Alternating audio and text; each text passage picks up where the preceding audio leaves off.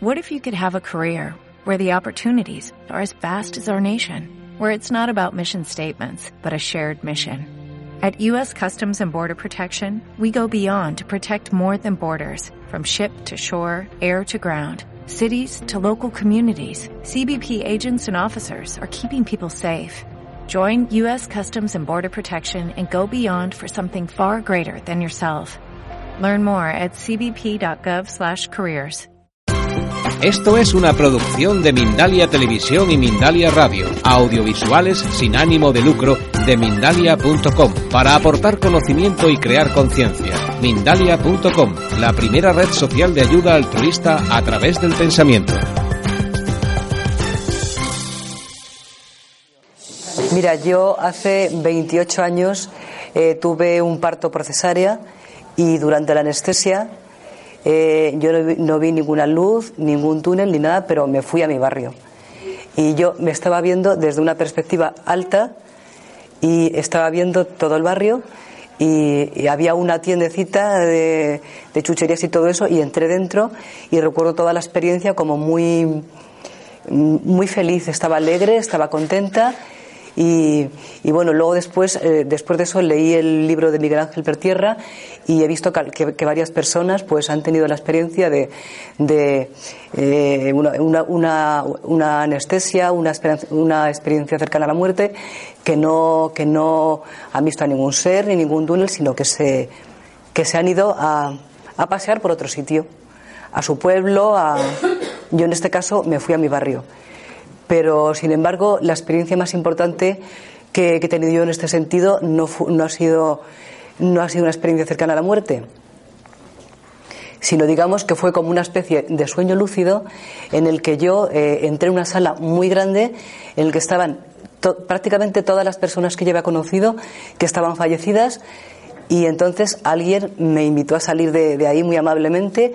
Yo me di cuenta de que estaba que estaba traspasando las paredes, o sea que y entablé una conversación con esta persona, pero y, durante la experiencia me, me di cuenta de que era que era que era telepática, que no estaba hablando y, y yo, yo me dije, yo dije, estás mm, utilizando telepatía para comunicarte, o sea, era pe- perfectamente consciente.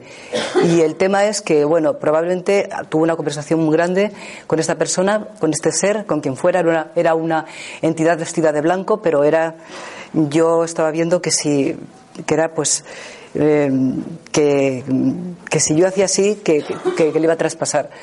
Y entonces, eh, eh, probablemente tuvimos una, una conversación grande y todo eso, de lo que yo recuerdo es muy poco. eh, pero hay un hecho bastante importante y es que cuando me ocurrió esto yo llevaba como un par de años con problemas de estómago, me quedé muy muy delgada en los huesos y no sabía qué me, qué me estaba pasando y a raíz de aquí, a raíz de esto, empecé a recuperarme. Empecé a ganar peso, a ganar peso, no sé qué pasó, pero yo me recuperé a raíz de- eso. Y a raíz de eso fue cuando empezaron a caer, a caer en mis manos libros, mm, todos que, que, mm, muy, que tienen todos que ver con el tema del que estamos hablando. Fue algo muy, muy curioso. Y unos días antes de eso, mm, de tener esta experiencia, me acuerdo que era un día que hacía muchísimo viento y, y, y- y- y se, me, se me pegó a, a- a la pierna un papel con una paloma que ponía escucha. Y bueno, la primera vez lo, lo- lo- lo- dejé pasar. Pero pasé dos o tres veces por el mismo sitio y el papel se me pegó a, a la, a la pierna y hasta que por fin lo cogí y me lo llevé a mi casa y allí lo tengo. Luego después tuve esta experiencia y, y yo estaba muy mal del estómago y yo ya no volví a tener problemas nunca más.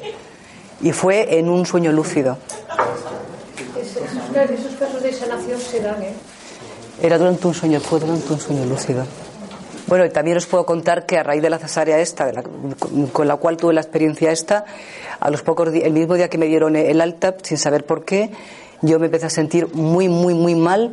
Eh, yo tenía, tenía una, una vecina que era enfermera, me tomó la tensión y tenía un- no sé si de, de máxima tenía cinco, y yo pues estaba viendo que, o sea, yo ya, yo ya perdí todo, todo, todo contacto con, con- la realidad mm, ya no me importaba nada, no, no me importaba, tenía las dos hijas que tenía, una de cinco años y una recién nacida, no me importaba nada. Eh, vi cómo estaba viendo, vi, o sea, estaba perdiendo el mundo de vista ya. Y entonces, pues, eh, eh, una persona que había a mi alrededor se pensaba que es que yo eh, no me comprendía, que me encontraba fatal. Y, estaba enfadado conmigo porque a lo mejor se creía que si yo quería pues podía evitar lo que estaba pasando y la ira que me produjo esa situación fue la que me hizo volver porque mm, de repente, sin que interviniese ningún médico ni nada, me subió, la, ya tenía una tensión de, de, 8-12 eh, cuando había tenido 5 y la, y la, mínima ni, se me podía detectar. Y entonces yo creo que fue una decisión propia mm, volver por la ira que sentí en ese momento. Que, que lo elegí yo volver. Y bueno. bueno, pues mi nombre es Paz. Tengo 65 años y bueno, mm, me tendréis que perdonar un poquito porque es la primera vez en estos 65 años que yo hablo así. A, lo mejor a más de dos o tres personas, ¿no? Sabía que me iba a pasar porque ya hace tiempo me lo mostraron y sabía que llegaría el momento que tendría que estar así, pero claro, cuando llega me da un poquillo de miedo y no sé muy bien ni por dónde empezar. Eh, eh, lo primero, pediros perdón por si me desvío, eh, no lo hago bien, os parece que no me entendéis, o no sé. Bueno, en fin, eh, desde que nací mm, pude ver mi nacimiento y os lo podría contar, pero mm, bueno, me iré a algo más concreto, ¿no? Seguiremos hasta mis tres años y medio. Eh, nací en un pueblo pequeñito de la provincia de Ávila y entonces yo iba con mi padre en un borrico que íbamos a, a regar un huerto. Pasamos por que había allí otras personas en los huertos y me dieron una manzana, que en ese momento en mi tierra era un pero. Bueno, pues eh, a mitad del camino mm, mi padre vio como una cosa negra, que nunca supo explicar qué, pero él sabía perfectamente que venían a por mí. Luego me lo contaba después con los años. No, yo supe que venían a por ti. Total, nos caímos, él cayó encima de mí, y, eso provocó que todas estas cicatrices que tengo por el rostro, pues, pues son de entonces todavía, desde que tenía tres años y medio. El peso de mi padre me aplastó. Entonces yo mi recuerdo clarísimo mm, es que al estar allí en el suelo dije, ay, mi pero, tengo que cogerle. Entonces mi cuerpo astral salió para ir a buscar el pero, pero bueno, no, luego no, no, no le intenté buscar porque ya le empecé a ver a mi padre tan apuradísimo, diciendo, hija, te he matado, hija, te he matado.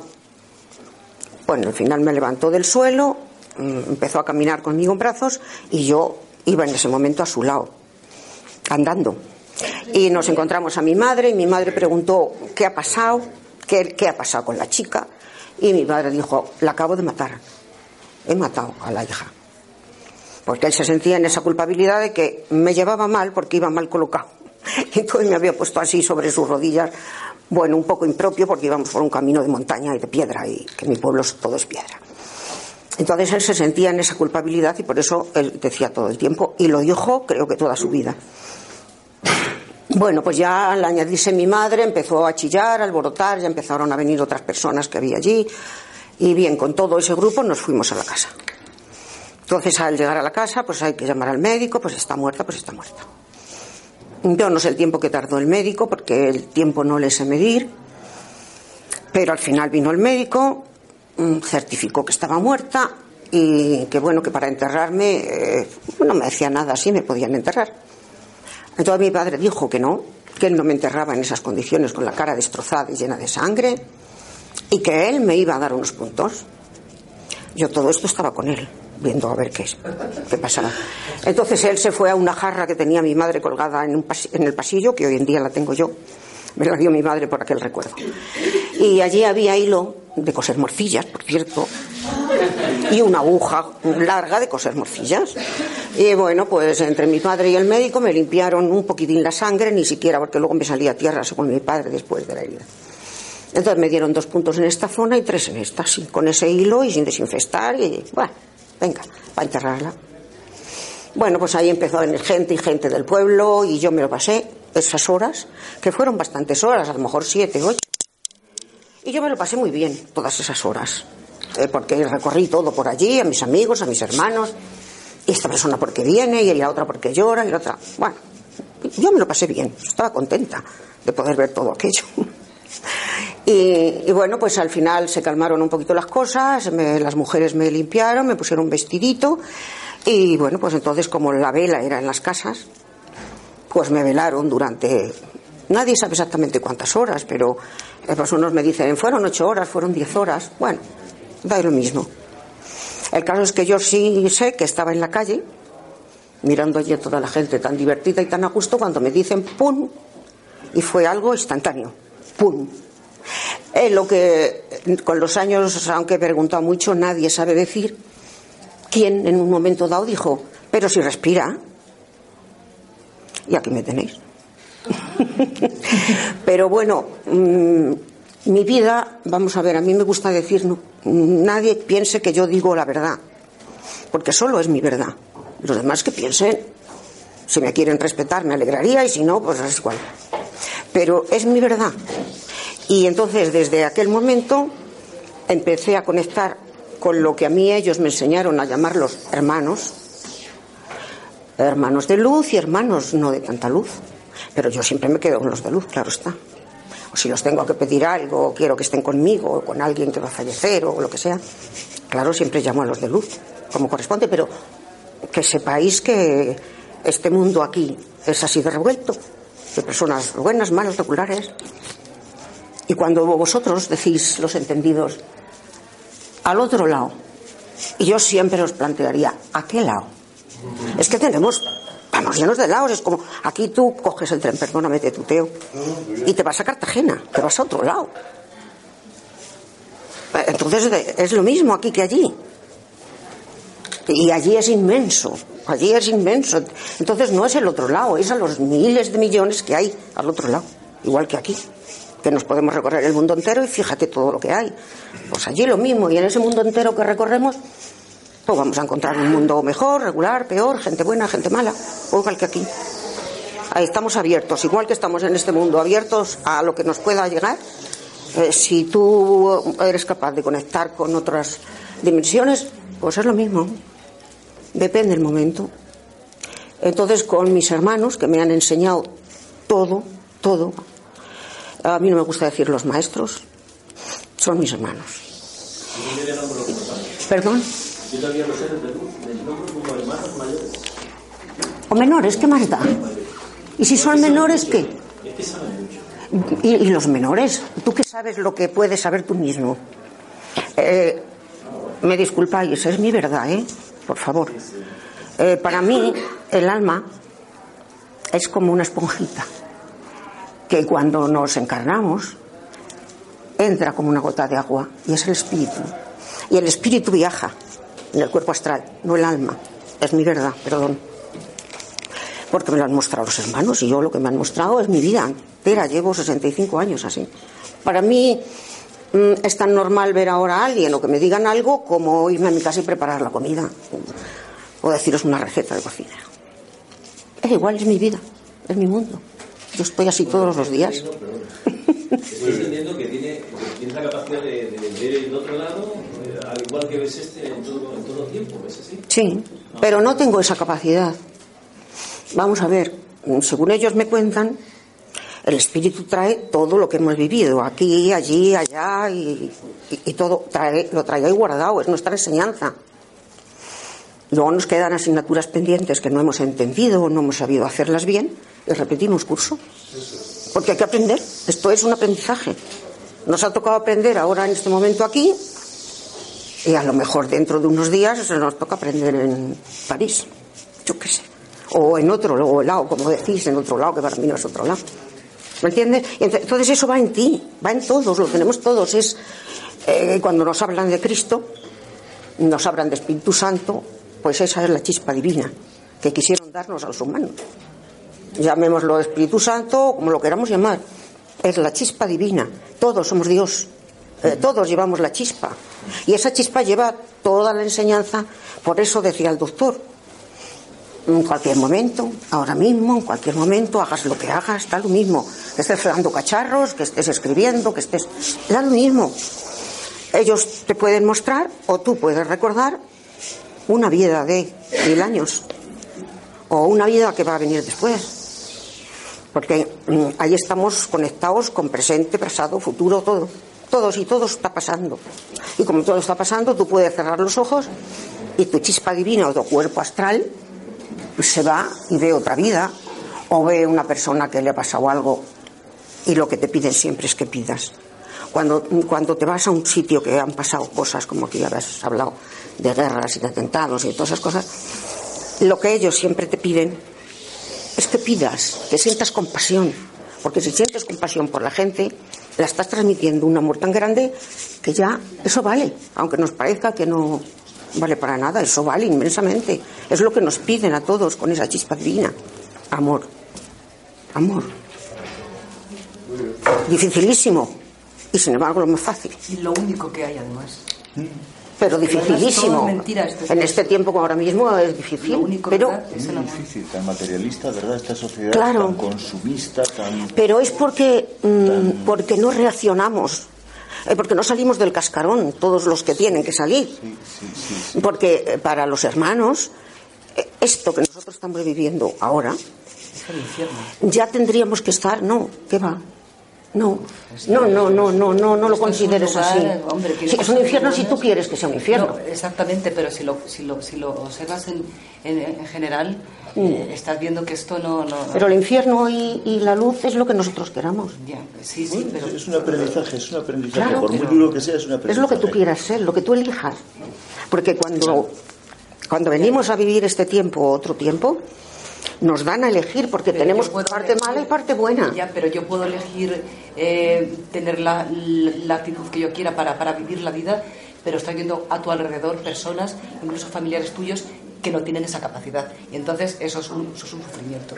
Pues bueno, dices, pobrecillos, ¿quién, quién te dice a ti? Pero no Vamos a ver. dices pobrecillos, sino que, que, Perdona. que, te ves involucrado en ello ¿Quién te dice a ti que es que tienen que cumplir eso? ¿Han venido a eso? No, pero no, no, no, no es que, no es que tengan que cumplir nada, es que no no, no, no se dan cuenta de, porque no se la tienen que dar, porque no es su momento, porque yo os estoy contando que desde que nací, desde que nací, eh, vi mi nacimiento desde que nací hasta hoy. Y sin embargo, hasta ahora, con 65 años, no he salido del armario.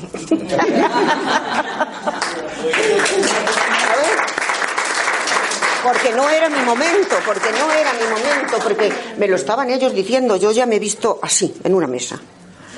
pero no sabía cuándo. ¿Os parece si dejamos este debate, que es genial? sí, pero, nos, pero... al final, que empiece Pepe, lo dejamos 10 minutos, una hora a las 2 y si lo haces en 10, 12 minutos que sean, aún todavía no tenemos 20 minutazos para hacer pues esta, esta Es que yo en esto, como le pasa al doctor, soy como un borracho, como me dejéis, con las ganas que yo tenía de abrir el armario, Jesús bendito.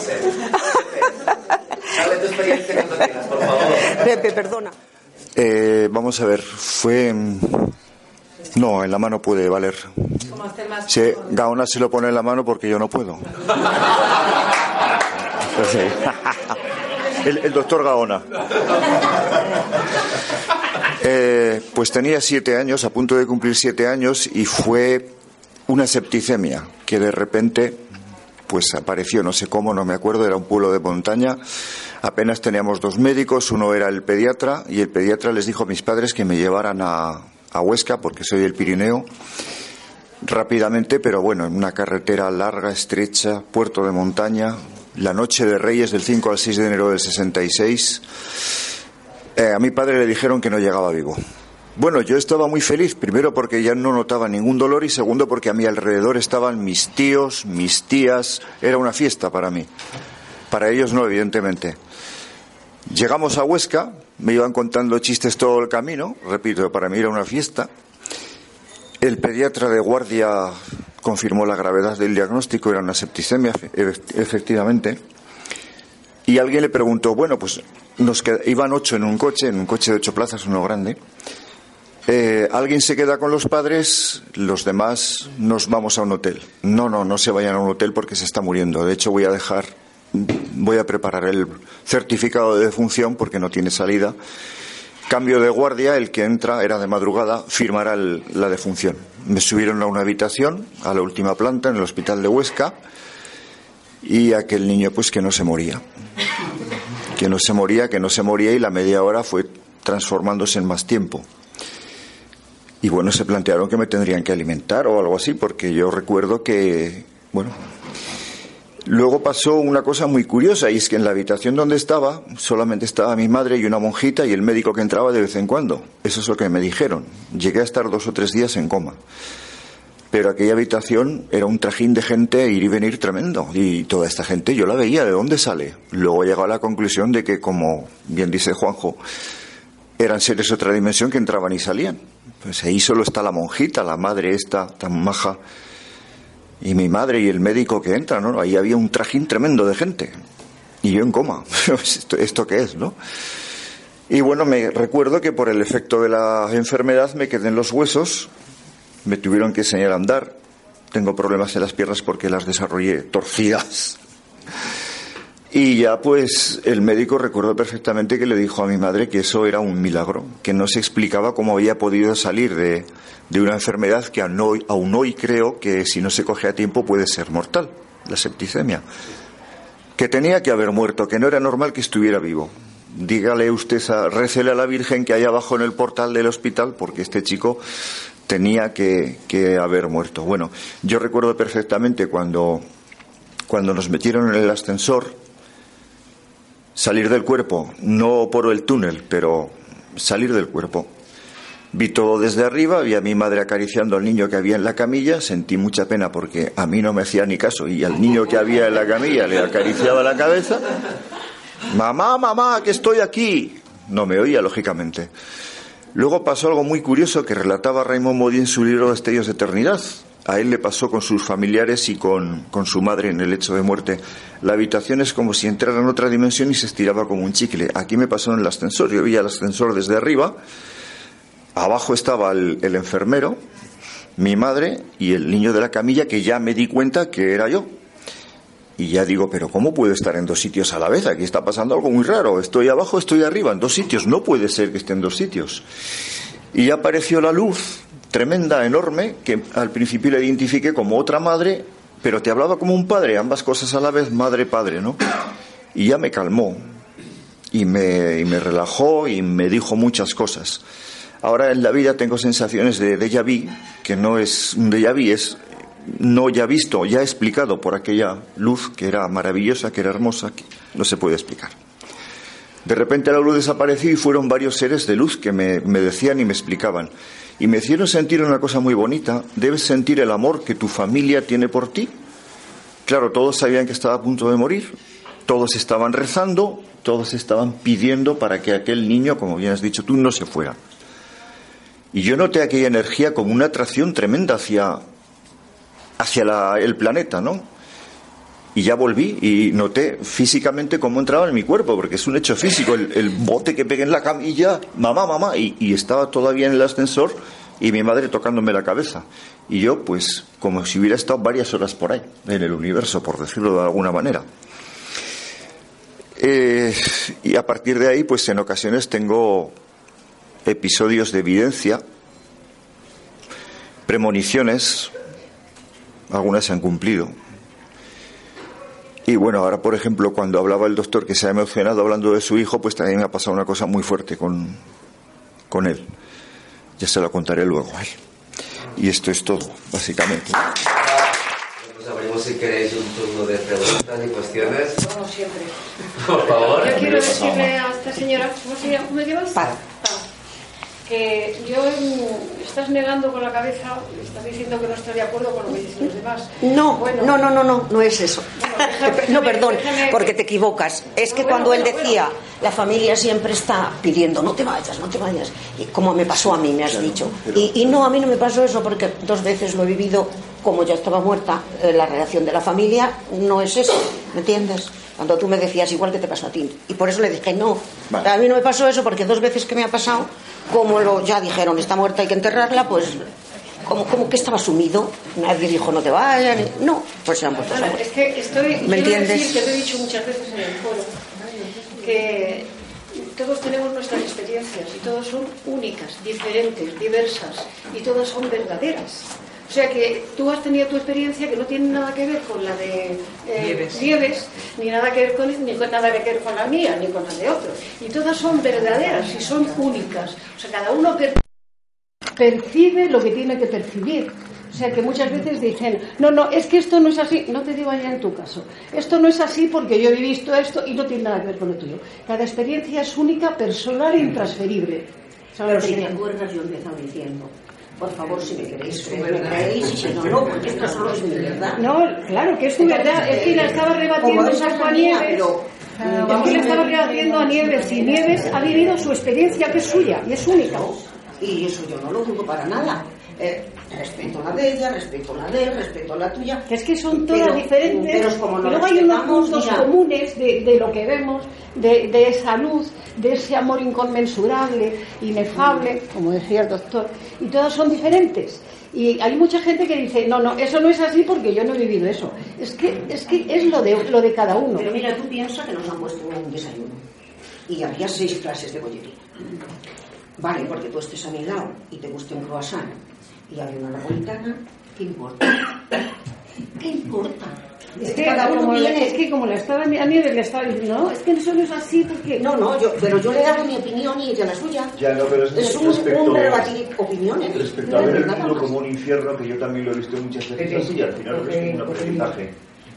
Al final lo ves como un aprendizaje. Puedes ver el mundo como un infierno o puedes verlo como una oportunidad para crecer que sí, que, que, después de vivir una experiencia de este tipo, el mundo lo ves como un infierno. No, pero te acostumbras a verlo como para aprender, para evolucionar. No es un infierno, aunque a veces. No, pero, vamos a ver. pero yo os he dicho antes también que si ves un infierno es para que quitas. Sí. Porque es que yo, además, yo tengo muchísima capacidad de, de, de, de, disfrutar de las cosas buenas que tiene la vida. Tengo una capacidad grande de eso pero sin embargo veo a mi alrededor mucha gente que no la tiene. Sí, efectivamente. la, mayoría, la, gran mayoría. y eso y tú, te, tú dices, tiene que haber algo mejor que esto. Esto, esto, no, no, no puede ser. Pero ¿sabes qué pasa? Que en realidad todo es un proceso. Y cada uno tiene su propio proceso. Claro. Y ese es el camino de aprendizaje. Como bien te decía ella, ¿eh? Eh, incluso Pepe, eh, no es que, o sea, si tú quieres hacer esto como un infierno, lo vas a ver como un infierno. Lo vas a ver como tú quieras verlo. Todo es un aprendizaje. Y no puedes, eh, una vez que tienes este tipo de experiencia y conoces lo que conoces, que como bien dice, no lo conocen la gran mayoría, no intentes salvarlos a ellos. Porque ellos están en su proceso de aprendizaje. Y si ellos no tienen la experiencia que tú has tenido es porque no tienen que tener. O la tendrán en otro momento. Pero, pero es, hay que respetar su...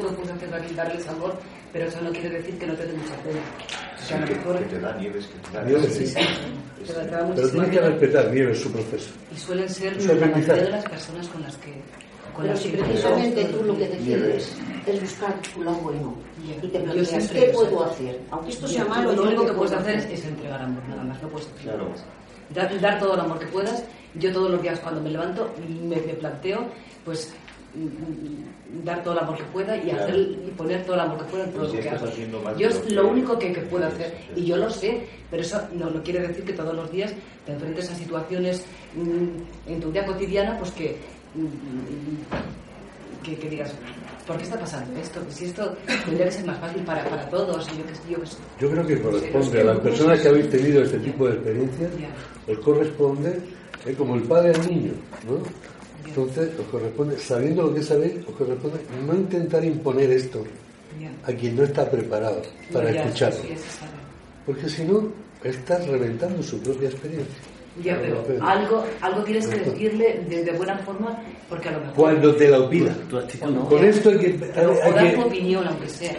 hay que mm, prestar eh, eh, ayuda solamente a quien te la pida. Ya, Los demás es que tú crees que necesitan ayuda. Ya. Pero es tu creencia.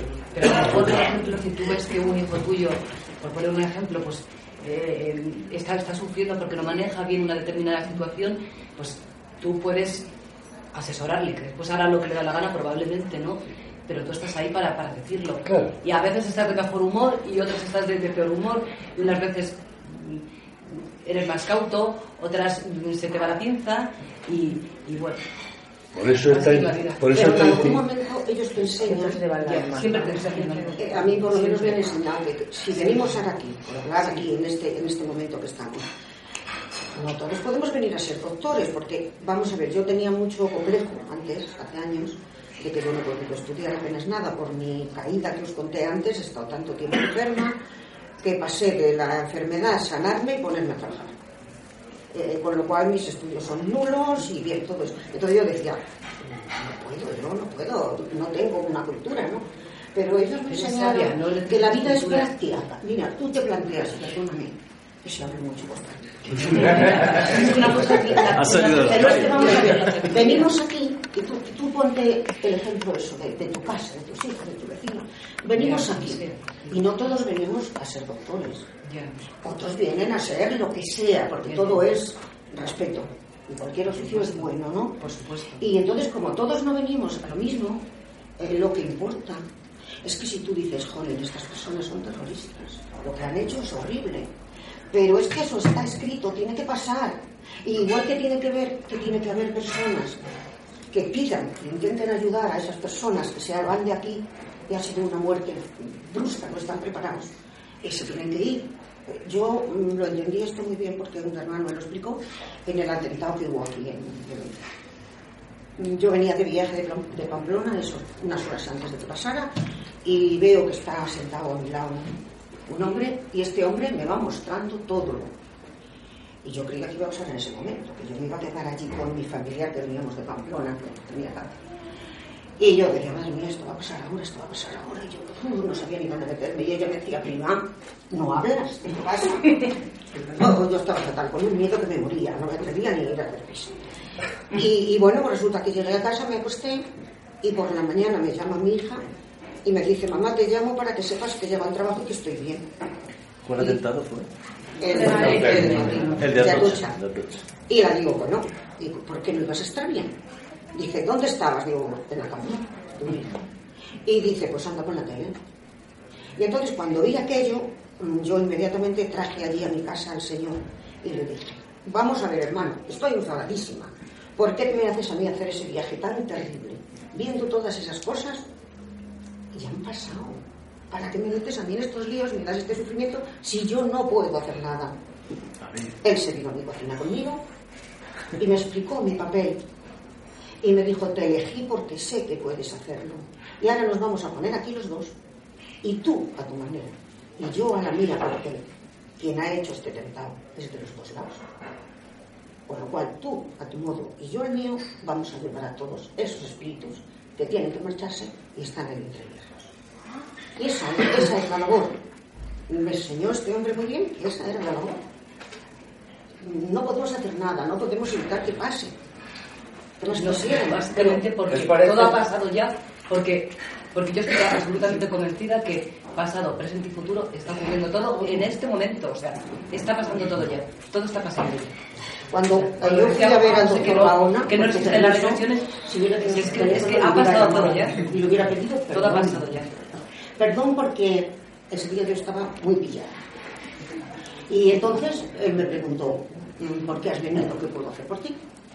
Y le dije, seguramente solo querernos. Déjame que quiera. Yo tenía un motivo para hablarme así, pero tú pensarías, esta tía loca, como viene a. Madre mía, esta es una... No, Y, y si yo hubiera tenido como, te hubiera dicho, por favor, perdóname, porque resulta que me pongo a hablar, a hablar sin explicar mm, por qué. Y bueno, yo tengo mi motivo, en algún momento es algo más íntimo, lo vivimos un tiempo juntos y, y ya te lo contaré. Y bueno, pues eh, entonces te pasan así esas cosas y hay veces que mm, tú lo dices como, bueno, ahora nos vamos a ir a casa, primero está. Hablo así. Pero claro, hay veces que las personas dicen, eso que viene, porque lo dices o que va, sobre todo si hablo de amor. Y eh, conozco a un señor y le digo, es que te quiero inmensamente. Y el señor dice, oye, tú quieres. Oye, me parece que había un turnos de palabra pedidas y a lo mejor es más rico esto si abrimos un poquito más el debate ¿eh? al resto del personal. ¿Quién había perdido por ahí? Juanjo, ¿quién más por allá? ¿Y eres? Maricarmen, pues Juanjo, después Maricarmen. Bueno, perdón que participe tanto, ¿eh? pero mira, eh, quería a la primera ponente que parece que estaba muy preocupada, según explicó, pues de que, de que está, de que en su experiencia sentía despreocupación hacia sus hijas o hacia sus hijos. Sí, normalmente a las personas de mi entorno Sentiste una despreocupación. No, Total. por ejemplo, cuando yo, quiero, que- quiero decir, cuando yo me estoy dando cuenta de, de- de una cosa y yo estoy convencida de que, de que, de que, de que estoy viendo lo que, lo que más se aproxima a la verdad, por decirlo de alguna manera, y veo que ellos no se dan cuenta de nada, eso a veces pues te... No, no, no, no es eso, sino en tu experiencia llega un momento en que casi te has ido y, y sientes una despreocupación hacia tus hijos, Ah, explicaste sí, antes. sí, tenía una hija de 5 años y, y es, me, me, me, me daba todo igual, ¿eh? Te daba todo igual. Bien, bien. A ese punto quería llegar. Bueno, Sí. yo te quería contar que no te sientas mal ni lo más mínimo. Porque según, como cuenta tu compañera, pues esos hermanos mayores, como yo les llamo, pues bien, me, mm, eh, me han explicado que es como tienes que sentirte cuando te vas. Bueno, esto, estos seres de luz eh, venían eh, ocasionalmente y bueno, prácticamente me, me sacaban de mi cuerpo físico y me, y me llevaban al astral. Entonces me llevaban y me explicaban, me, me, me educaban, me educaban en muchos aspectos. En una ocasión me dijeron, a ver, piensa en todo lo que quieres en la vida, piensa en tus familiares, piensa en tus hijos, tus problemas, piensa en tu hipoteca, todo lo que tienes que pagar, tu, tu familia que tiene que alimentarse. Piensa de todo eso. Y yo pensaba y me dice, bueno, pues ahora despreocúpate totalmente de ello. No te preocupes por tus hijos, no te preocupes por tu hipoteca, no te preocupes de que tu familia se tiene que alimentar. Tú el momento que te tengas que ir, tienes que irte así, despreocupándote totalmente de lo terrenal. Y entonces eh, te, te irás al lugar correcto, porque si un día hablamos aquí, hay lugares correctos donde debemos irnos. Algunos muy correctos. Y si no, y si no lo hacemos de esta manera, sino que nos preocupamos por nuestros hijos, nos preocupamos por nuestros problemas, no vamos allí, vamos a otros lugares que ya deberíamos hablar, que ya hablaríamos en otro momento y que yo tengo experiencia de haberlos visto. Pues eso. Yo quería preguntarle a Paz, aunque igual lo acaba de contestar un poco Juan, Juan José, perdón. Em, cuando dices que, estabas- que te lo pasaste muy bien mientras estaba tu cuerpo muerto, digamos, y tú allí pintando todo el mundo, y dices que, que, que te divertiste, ¿no? Y que te lo pasabas muy bien. Em, mi preocupación es, allí veías a tus padres y a otros seres que te querían y que estaban sufriendo mucho. ¿Cómo se puede estar bien viendo que ellos sufren tanto? También Eso es lo que no, no entiendo. Esta situación es la que Primero tenía dos años y medio, pero, no, pero yo tuve plena conciencia. Mm, Yo no lo viví como una niña de tres años y medio, yo lo, lo viví como ahora con 65. Era algo que era normal. Yo podía hacer eso. Bueno, pues cuando me dijeran vuelve, pues ya volveré. Entonces, mejor. que eran tres horas, que eran ocho, que eran diez. Y yo sabía que no estaba muerta. Eh, La muerte física que ellos estaban mortajándome, ¿no? O llorando por mí.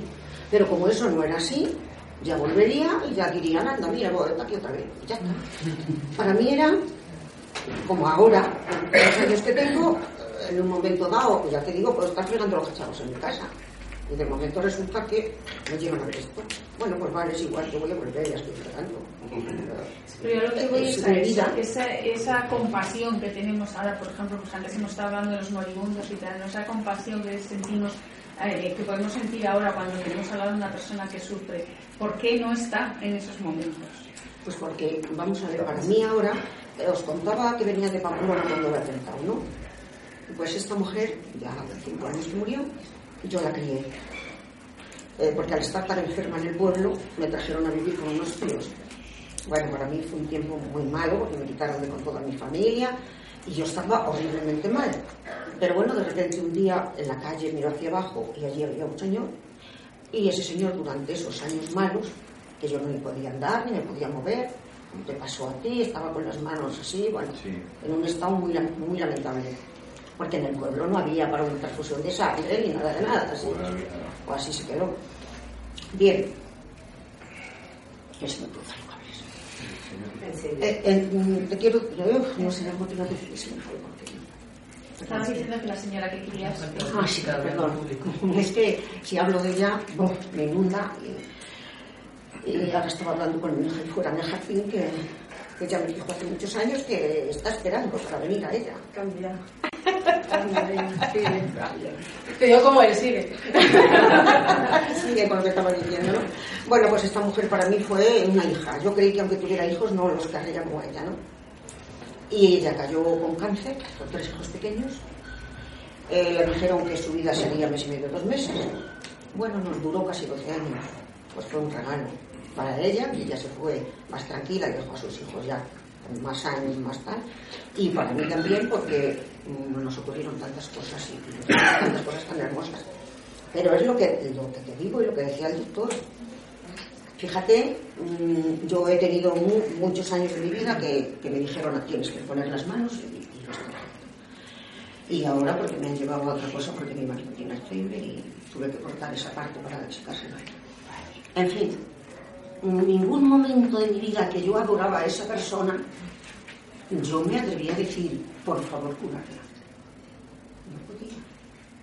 Ella había venido a vivir ese tránsito, esa enfermedad, todo ese tiempo. Yo no podía, por mucho que la quisiera pedir, curarla. No, para mí eso es. No, no, no, eso no se puede hacer. Entonces le cortamos mm, ese aprendizaje. Y no podemos.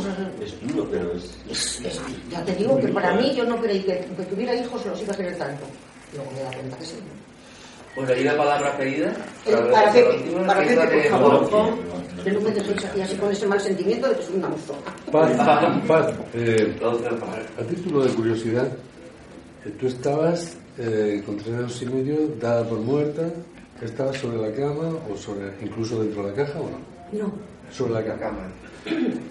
¿Cómo reaccionaron? no me llegaron a poner ¿Cómo la reaccionaron tus familiares que- o las personas que estaban a tu alrededor cuando te moviste? Pues mira, no estaba en ataúd porque mi padre era el carpintero del pueblo y tenía uno a medias y tenía que terminar la cosa del amortaje y de coserme y luego irse a su taller a terminar la caja. Entonces no dio tiempo. Bueno, Cuando entonces en vino la se encontró que ya no necesitaban caja. Estabas en la cama, la niña de tres años y medio con tu vestidito puesto, Claro, las heridas curadas. Con hilo gordo de coser ¿Cómo? Pero escúchame, Paz. Paz, ¿tú recuerdas cómo reaccionaron las personas que estaban a tu alrededor cuando te moviste? Eh, Eso no, es. es. no. ¿Salieron Porque, corriendo? mm, no lo sé. ¿Y no te lo ha dicho nadie? No, lo sé, porque entonces yo tuve ahí un tiempo, tampoco sé si una hora o tres o media, que yo volví a mi cuerpo y tenía que serenarme, tenía que acoplarme otra vez. Sí, sí, yo lo pasé muy mal porque... Y en ese acople mm, hay un lasus, hay un tiempo, igual que si haces un viaje astral.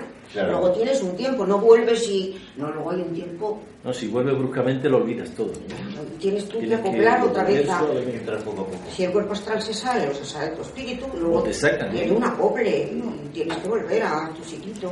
Y, y entonces yo ahí ya mm, tengo un lazo de, de recuerdo. Es que esta mañana se hablaba aquí del miedo, que yo pienso, al igual que eh, estoy de acuerdo con el doctor Ocágono, que el miedo es tu compañero de camino desde que naces. Y un momentito solo, la anécdota es una paciente mía que vivía en un pueblo, así, pero esto de Castilla-La Mancha, ¿sí? se dedicaban al pastoreo, cuando ella, siendo una niña, ¿eh? tiene una enfermedad que nadie sabe lo que es, pero que en realidad lo que tiene es una catalepsia.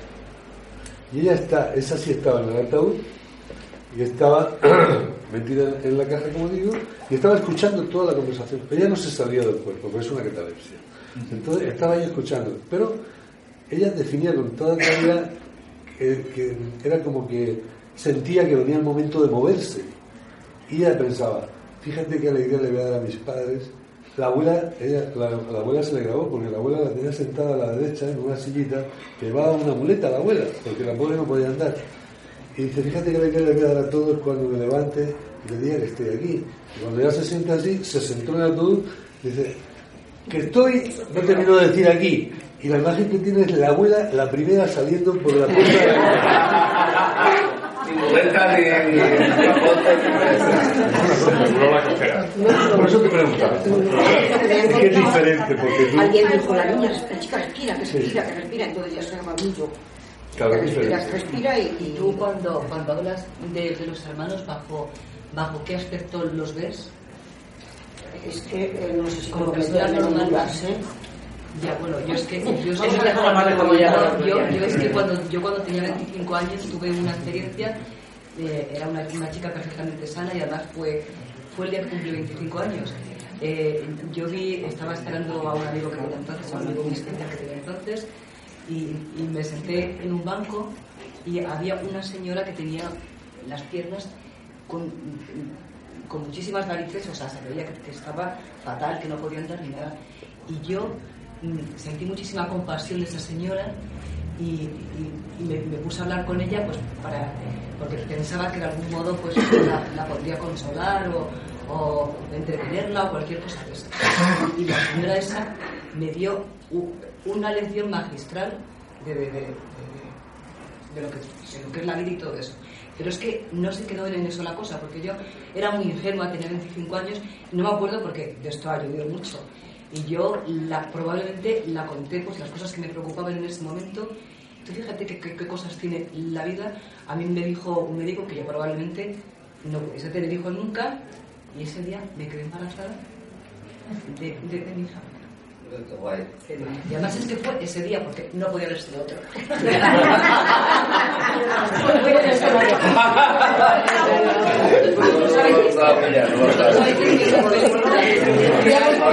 Una, una persona, una persona que... Tampoco queremos detalles. Si si os lo contase os partiréis el culo de la risa. Cuéntanos entonces. No me callo, mejor me callo. Pero hay muchas películas que, que una persona te, te, te habla de que sale, sale de no sé dónde y te giras y no la ves, pues a mí me pasó igual. Me giré para mirar, a la perso- para mirar el banco donde estaba la persona y no estaba. Y hace poco pasé, pasé por allí, hice una foto del sitio. Como me gusta mucho hacer fotos, hice una foto del sitio. No, no, no, es que me, me esa persona y no estaba allí. Y, me, y, y yo seguramente la, la, la, la comenté lo, lo que me preocupaba y bueno, yo tenía un novio que había venido a estudiar aquí, había terminado de estudiar, ya había terminado su carrera y se iba a marchar pues a su país porque no era aquí. Y yo, a lo mejor yo, yo, la, yo la conté que estaba apenada por eso o algo así. Entonces, me quedé embarazada ese día, con lo cual, no sé si fue para, para bien o para mal, o si, o- o si había otras opciones mejores. Simplemente pasó. Pasó eso y eso hizo que, que esta persona y yo uniésemos nuestras vidas. Pasó, simplemente pasó. Porque pasó, pasó como hombre de un. Eh, bueno, la verdad que hemos empezado hace una, una serie de años, ya, lo tonto, ¿no? Llevamos como Tres. tres años, ¿no? Tres, cuatro años entre y flautas. La parte más teórica, justamente, a, a la que aludía a Oscar, pues yo creo que muchos ya la habéis visto y, bueno, estáis empapados, los conocimientos en este campo van aumentando, pero muy poquito a poco, ¿no? La verdad. Entonces, a mí me da cierto prurito, ya que durante un par de años eh, he echado mucha salsa científica en la cuestión, pues seguir, eh, dale que te pego con la misma historia, ¿no? No, no me gusta esto de repetirme una y otra vez. Cuando conozca algo nuevo, pues eh, estaré encantado de compartirlo con vosotros. Ah, por otro lado, en los últimos tiempos me eh, he estado eh, justamente derivando hacia el sector de Oscar, el tema de la de filosofía y matemáticas, y para hablarlo en otra ocasión, el año que viene, cuando esté todavía más saturado de ello, con David Chalmers en la Universidad de Nueva York, que lleva todos los temas de construcción de la realidad y un montón de cuestiones tremendamente interesantes. ¿no? Eh, es una coincidencia a propósito, ya para no callarme, que muchas de estas experiencias se dan después de un fuerte golpe en la cabeza. Dicho así, parece un chiste de Mortadelo y Filemón, pero no, no van por ahí los tiros. No, van, por ejemplo, eh, ¿os acordáis? Ellen White, la fundadora de los Adventistas del Séptimo Día, una de las fundadoras, recibió una fuerte pedrada en el lóbulo temporal derecho y a partir de entonces comenzó con sus presencias y cuestiones místicas, ¿no? Justamente la señora que acaban de poner, o van a poner el billete de un dólar, esta esclava que hace de todo el medio de comunicación, Harriet eh, Tubman, ah, también le dieron un golpe en la cabeza y si queréis ahondar en su biografía es muy interesante porque también sobre esa edad eh, comenzó también a tener ah, ideas místicas en un momento dado, contactos, entre paréntesis también hipergrafía, escribir mucho, mucho lenguaje, escribió miles y miles de páginas durante su vida. Con esto no quiero decir que por recibir golpes en la cabeza nos vuelva tonto y le pasen este tipo de cosas, en absoluto. Pero, de hecho, más aún, creo que la explicación puede ser hasta más compleja, ¿no? Si en un momento dado estamos construyendo la realidad y ah, tenemos una alteración en esa interfase entre nosotros, nuestra conciencia y la realidad, es probable que comenzamos a percibir otro tipo de cuestiones que se encuentran alrededor nuestro, de la misma manera como cuando desintonizamos una radio podemos llegar a escuchar otro tipo de cosas que son igual de reales. Imaginaros por un momento, evidentemente tenemos una audición de 20 a 20 mil hercios, tenemos una visión que en un momento dado va desde los azules a los rojos. Pero imaginaros el mundo eh, si pudiésemos en un momento dado escuchar esos ultra e infrasonidos o pudiésemos ver en un momento determinado toda esa franja de colores que no vemos. Nada se parecería a lo que estáis viendo ahora mismo nuestros sentidos estarían sintonizados de otra manera. Por eso que en muchas ocasiones me planteo cuando escucho estos testimonios de, en los que muy probablemente además habrá habido una alteración neurológica, no lo planteo desde el punto de vista meramente de una patología al uso, sino realmente de una nueva construcción de la realidad en que pueden intervenir elementos que quizá los que estamos más o menos tuneados, más o menos, eh, en un momento no lleguemos a percibir, ¿no? Yo creo que sería una buena hipótesis también. ¿Por qué? Porque muchos de estos testimonios se contrastan aparentemente con situaciones que ocurren a ojos de terceros. Y he ahí lo interesante. Entre paréntesis, has señalado mucho a tu hija, ¿no? Esto también hay un factor genético importante, por lo menos, y, tiene que ver mucho más con, quizá con lo genético que con lo cultural. He observado que en muchas ocasiones hijos e hijas de personas que han tenido este tipo de vivencias también la reproducen y tienen ese misticismo, esa espiritualidad también, que tiene una base importante desde el punto de vista neurológico que no lo reduzco todo, insisto, ni a la patología, ni a la estructura cerebral como tal, sino a una interpretación distinta de lo que es esa esa neurología o esa cuestión cerebral. ¿no? Entonces, me parece tremendamente interesante. Eh, yo creo que lo hablamos con Oscar en su momento, dejar hablar mucho más a las personas que habían vivido este tipo de cosas. Era más rico que repetir una vez más toda la historia puramente, estrictamente científica, es más aburrida, por otro lado. Pero bueno, eh, yo creo que es fantástico, vamos mejorando cada año, ¿no? Eh, todo este tipo de cuestiones. es verdad que, os lo voy a decir con toda sinceridad, cobramos un poquito para pagar los gastos de la gente que viene o en un momento dado cuestiones, no hay ningún asunto económico detrás de ello, para nada. el, sobre te lo doy después, ¿no? No hay ninguna cuestión. Es una reunión, como hemos querido hacerlo desde la primera vez, entre amigos, entre gente que conocemos, entre compartimos inquietudes, ¿no? Y nos reunimos, igual que lo hacen los de IANS en Estados Unidos, quizá fue la inspiración en su momento, ¿no? Un grupo de personas que invitan también a otros y que, y que bueno, comparten este tipo de cosas, porque vivir estas cuestiones, yo creo, en soledad muchas veces, a lo largo de toda una vida, ¿no?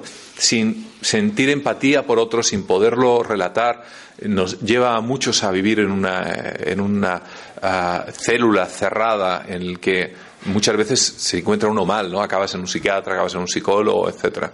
Creo que esto tiene un aspecto más muy terapéutico y muy divulgador. Hay muchos científicos ortodoxos, ya lo sabéis, que no creen en esto. Incluso te insultan y te mandan correos electrónicos difamantes y tal y cual. Sí, sí, es, verdad, ¿no? Pero yo me he dado cuenta que quizá tiene que ver una vez más con la neurología, ¿no? Hay una neuro, esa neurodiversidad que hemos hablado este momento por la mañana primera hora, y en esa neurodiversidad hay gente más espiritual, otros no notan esa llamada, digámoslo así, y por lo tanto no creen en ello, porque evidentemente los pobres no son capaces de sentirlo o de vivirlo, y otros por el contrario tienen la gran fortuna, y algunos son el, la punta de ese iceberg, ¿no? En los que tienen más que el resto de los que en un momento dado están alrededor, personas místicas, espirituales, ¿no? Y bueno, yo creo que con esto es eh, invitaros, ¿no? A ver si el año que viene seguimos todos aquí vivos en 3D, ¿no?